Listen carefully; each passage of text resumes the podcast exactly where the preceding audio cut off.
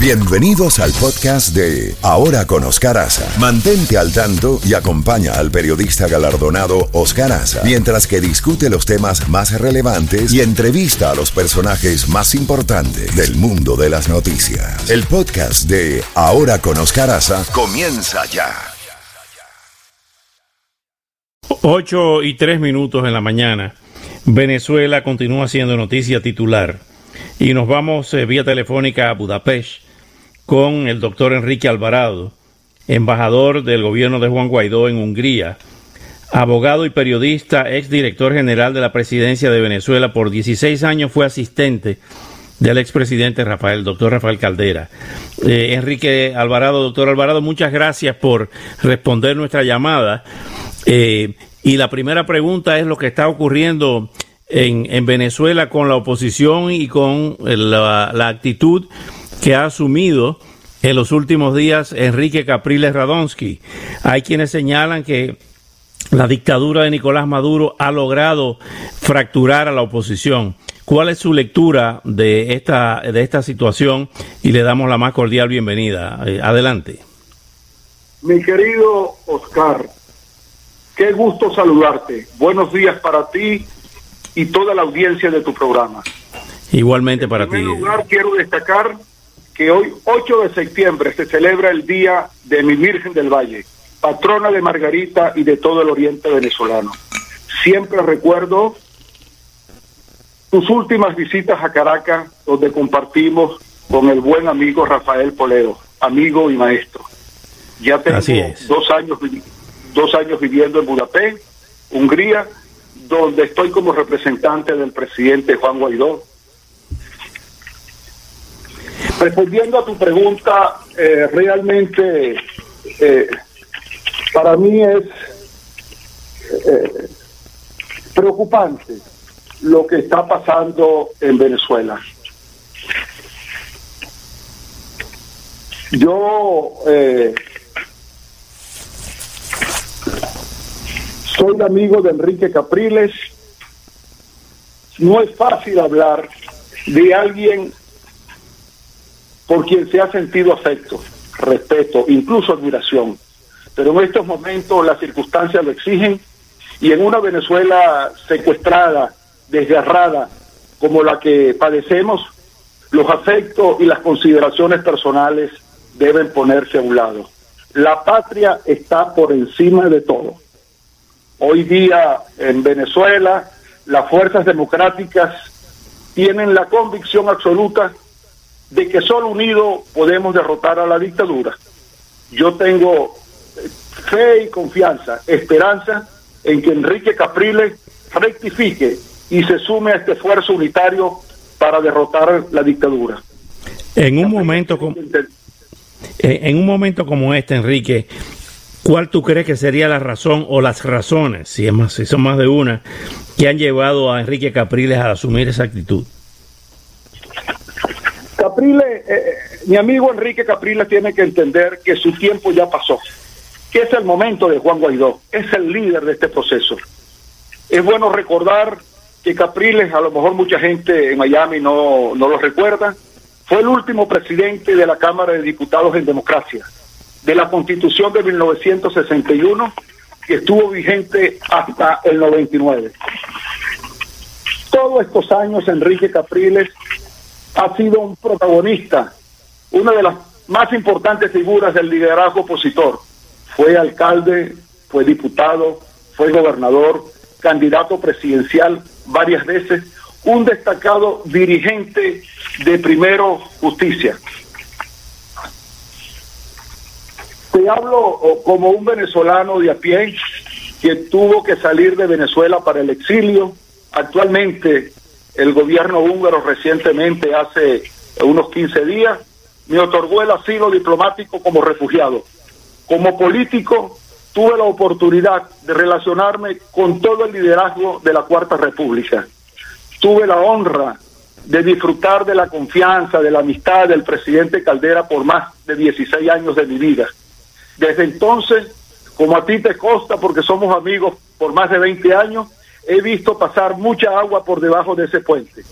A mi modo de entender las cosas, más allá de mi posición como diplomático, lo estoy haciendo como político.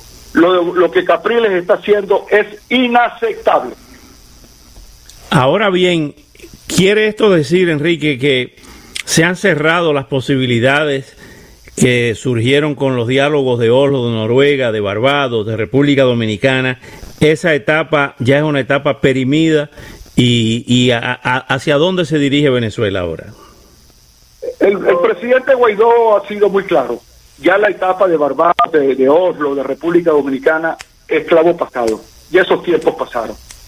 Caprile, dado el hecho, volviendo al tema de nuestro amigo Enrique Caprile, que la oposición venezolana le entregó en el pasado reciente el poder ser candidato presidencial, hoy día debería estar acompañando al presidente Guaidó en su propuesta unitaria, rechazando la farsa electoral del 6 de diciembre, declarando y apoyando al presidente Guaidó, que ha sido el más exitoso líder de la oposición democrática venezolana en la lucha contra el narcorégimen criminal venezolano.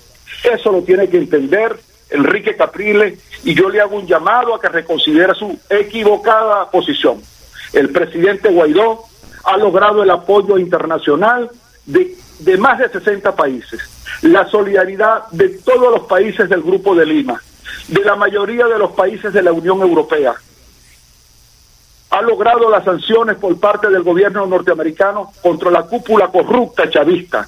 El apoyo ayer 27 partidos y más de 150 instituciones de la sociedad civil venezolana le brindaron su apoyo en ese pacto por la libertad y la democracia en Venezuela.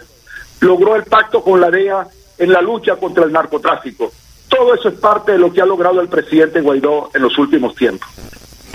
Enrique, eh, reiterando la pregunta, ¿a qué tú atribuyes, tú que conoces también a Enrique Capriles, este viraje?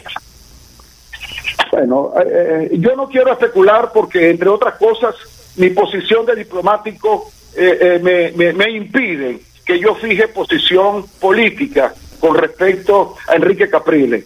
Yo lo que le hago es un llamado a reconsiderar su posición porque creo que está haciéndole un flaco servicio a la oposición venezolana, a la unidad venezolana y se está prestando al juego del gobierno de Nicolás Maduro.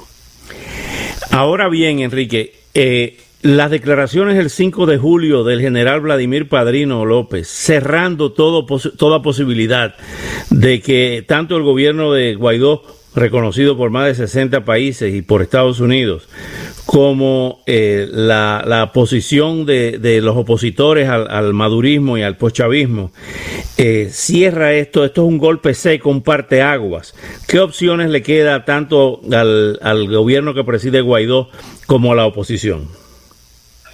Yo no tengo la menor duda que Guaidó lo está haciendo bien, lo está haciendo correctamente. El gobierno chavista se ha valido de los inmensos recursos provenientes del erario público para corromper, comprar voluntades, comprar dirigentes, supuestos dirigentes opositores chavistas encubiertos dentro de la oposición con el objeto claro de perpetuarse en el poder, de crear una falsa imagen internacional de que en Venezuela hay democracia, pluralismo político. En Venezuela no hay división de poderes, Oscar, ni independencia de los poderes constituidos. Los poderes están secuestrados a merced de Nicolás Maduro y del PSV. Eso lo sabe Enrique Capriles. Yo no entiendo qué le pasa a mi amigo Enrique Capriles. Eh, yo espero que, que rectifique. Esto hace imposible las declaraciones no solo de Padrino del general Padrino, las declaraciones de Nicolás Maduro donde dijo que vamos a mantener el poder en Venezuela por los votos o por las balas. Esto hace imposible un arreglo, una negociación con el gobierno.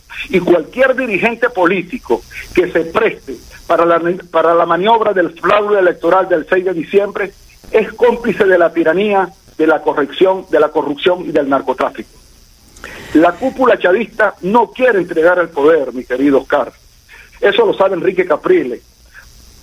Porque saben, están conscientes que su final será una braga amarilla o naranjada con las cárceles norteamericanas. Por eso no se quieren ir. Entonces no le podemos hacer al juego al narcorrágico.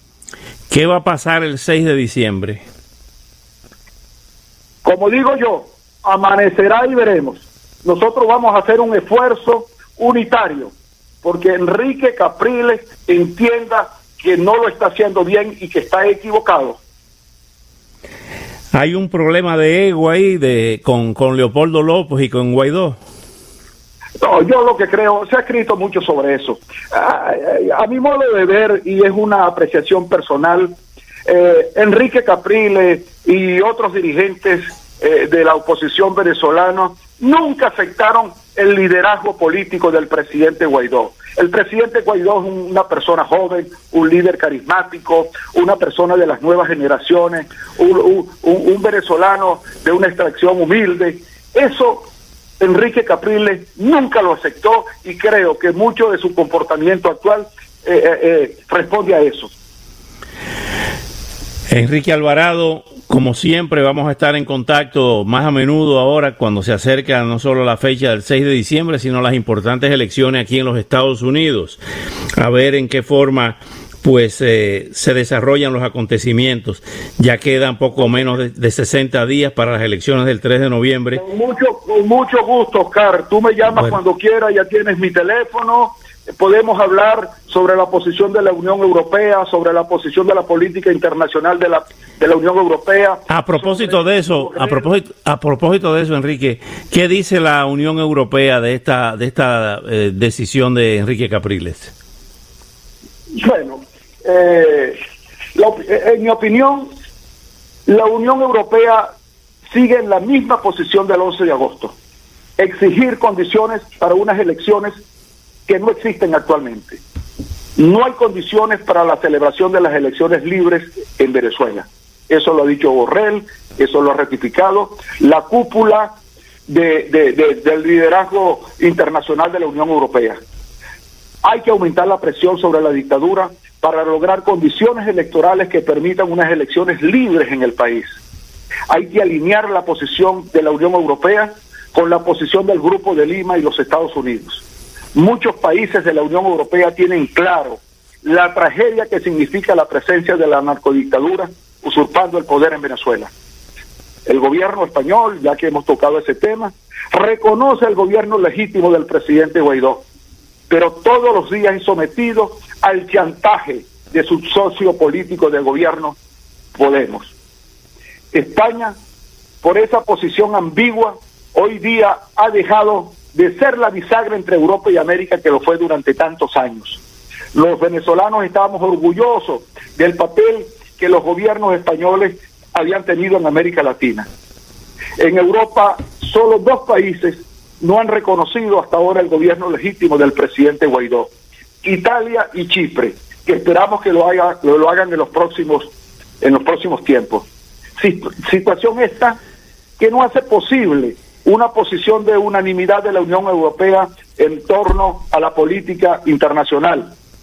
El régimen de Maduro ha confiscado a los partidos políticos, y eso lo saben los países de la Unión Europea. El nombramiento ilegal del CNE y la convocatoria a un fraude cerró cualquier posibilidad de elegir libremente y Europa está consciente de ello, mi querido Carlos. Enrique Alvarado, como siempre, un gran saludo, un abrazo en la distancia y hasta una próxima oportunidad.